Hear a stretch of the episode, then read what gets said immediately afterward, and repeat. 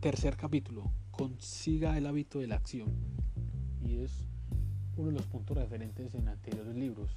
Y obvio pues que en este libro no, no se puede omitir ese, este gran valor. Y en este caso, en este libro no habla sobre las personas que son activistas, menos las versus las, las personas que son pasivistas. Y nos hablan específicamente cuáles son las diferencias o qué caracteriza a las personas que son eh, activistas versus las personas que son, eh, que son pasivas, ¿cierto? Entonces, las personas que son activistas son siempre personas que van siempre a la acción, toman las decisiones eh, de una forma inmediata, eh, son personas que son activas, eh, que no procrastinan, no dejan las cosas para mañana. Entonces, como esas cosas que, que de pronto diferencian entre una persona que, que sí es activista o una persona en este caso que, va hacia adelante que cumple sus proyectos, sus objetivos, que se los planea y va por ellos, va siempre a la acción. Versus a una persona pues que muchas veces se posterga pues, las cosas, que muchas veces deja las cosas, no después lo hago, mañana, cuando esté mejor, o cuando tenga tal cosa, o cuando esté en el mejor momento. Entonces muchas veces nos dejamos pues como, como eh, por ese tipo de aspectos. Eh, normalmente pasa mucho las personas que muchas veces volvemos pasivistas en ciertas cosas. Y cuando actuamos nosotros, cuando llegamos a la acción, a las, las cosas, pues ahí es donde vamos a ver nosotros los resultados. Y no hay, independiente de la circunstancia que estemos nosotros, no hay mejor momento o no hay mejor circunstancia que siempre pasar a la acción. Y muchas veces los míos, que pues, lo hemos hablado también mucho, es muchas veces lo que nos dejan eh, como esa pausa, como postergar como las cosas, como después lo hago, o muchas veces la pereza también nos deja. Entonces, ahí vemos nosotros porque hay personas que cumplen o son muy exitosas, que son, son personas que son personas que van siempre a la acción, que son activas. Entonces, independiente de las cosas que, ellos tengan ahí o las circunstancias, ellos son personas que van siempre adelante. Entonces, siempre como recomendación, independiente de las circunstancias que estemos, siempre pasar a la acción, de vemos que es mejor para nosotros. Otro aspecto que es muy importante antes de pasar a la acción es cómo nosotros debemos estructurar nuestras ideas, es cómo podemos planificarlas, porque muchas veces es lo que debemos tomar acción o tomar ciertas decisiones, pero pues también debe ir basada en, en, una estructura, en una idea estructurada, una idea planificada. Entonces siempre como recomendación, siempre debemos como estructurar eh, esa idea que nosotros tenemos. Eh, primero planeo, estructuro, voy por ese objetivo que yo quiero y de ahí ya cuando tenga pues, la convicción o por donde yo quiero ir, ya voy por, la parte de, acción, o sea, ya sé qué acciones o qué decisiones debo tomar para ir en pro de ese, de ese objetivo.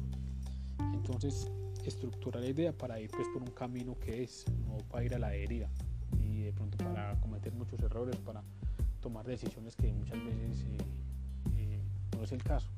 Si podemos prevenirla, sería perfecto. Igual muchas veces, así que nosotros tengamos muchas decisiones planificadas, eso yo que muchas veces no van a salir las cosas como nosotros queremos. Entonces siempre practicar pues como la parte de la planificación para, para no tomar eh, las, las peores decisiones pues que, que podamos tener. Si podemos editarla, sería perfecto. Otro aspecto que es muy importante también es como hemos hablado anteriormente, la acción cura el miedo.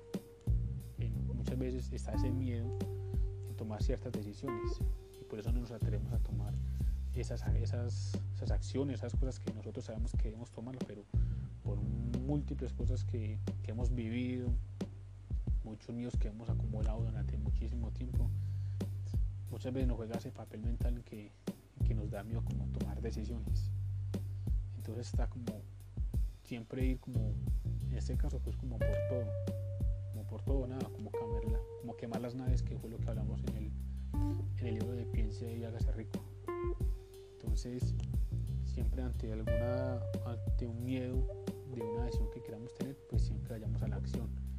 Y muchas veces obvio que nos podemos equivocar o no salen las cosas como nosotros queremos, pero obvio que que lo importante no es el fracaso, sino de aprender esa, durante esa experiencia para posteriormente cuando vaya a tomar esa misma acción ya tener como una experiencia. Entonces no tengamos miedo de tomar ciertas decisiones y que siempre pues que vayamos pues como a la acción que, que en verdad que eso nos, a, nos va a ayudar como a trascender.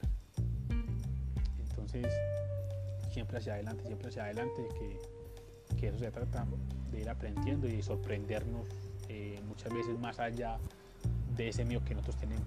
Muchas veces eso que nosotros que hemos anhelado, ese sueño está más allá de esos miedos que nosotros tenemos. Entonces siempre con la convicción pues, de, tomar, de tomar las mejores decisiones eh, en nuestras vidas y que eso va pues como en base a, la planificación y en dado caso pues que muchas veces eh, podamos fracasar eh, o no verlo como un fracaso sino que más bien como una experiencia que nos va a servir para, para otra decisión que yo voy a tomar hay dos cosas que son muy importantes que nosotros debemos desarrollar en el, paso de nuestras vidas.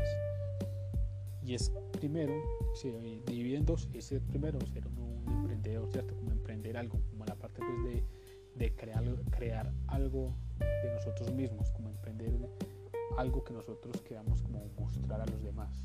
Entonces es algo que a nosotros nos va eh, autorrealizar o, o, desarrollar o volvernos pues como orgullosos. Entonces como son tipo de cosas. Y hablamos pues en el término del, emprendimiento, de cómo nos van a ayudar como aportar a, mejorar, a autodesarrollarnos pues como en esa calidad de vida. El segundo aspecto es ser uno voluntario. O sea, ser voluntario es nosotros con nuestros dones que nosotros tenemos, con nuestros talentos, cómo yo puedo donar, cómo puedo yo ayudar a esa otra persona con eso que yo sé, con eso que yo sé hacer, con ese conocimiento. Muchas veces hay personas, o vemos normalmente en un estilo que hay personas que necesitan muchas cosas, tienen muchas, eh, muchas necesidades. Y muchas veces nosotros, lo que nosotros conocemos o lo que nosotros podamos aportar, podamos dar pues como, como una ayuda a esas personas que, que en sí la están pasando mal. Entonces, siempre ser como un voluntario en, en ayudar ciertas cosas, como en aportar eh, bien sea no sea conocimiento sino eh, algo algo físico en que nosotros a suplir a, a estas personas en dado caso que, que, estén necesitando. Entonces es algo muy satisfactorio. Y aquí hablamos pues como de eso que nosotros hemos escuchado hablar muchísimo que da más gusto en, en, dar que en recibir. Y en verdad pues que hablo de mi experiencia que que pues la oportunidad, el privilegio pues de muchas veces aportar, dar pues como esa, ese servicio que es como más la satisfacción de nosotros dar. Entonces siempre debemos eh, tratar de enfocarnos en qué podemos ayudar, qué podemos aportarle al mundo exterior, que hay muchas, hoy día hay muchas necesidades que, nosotros podamos ayudar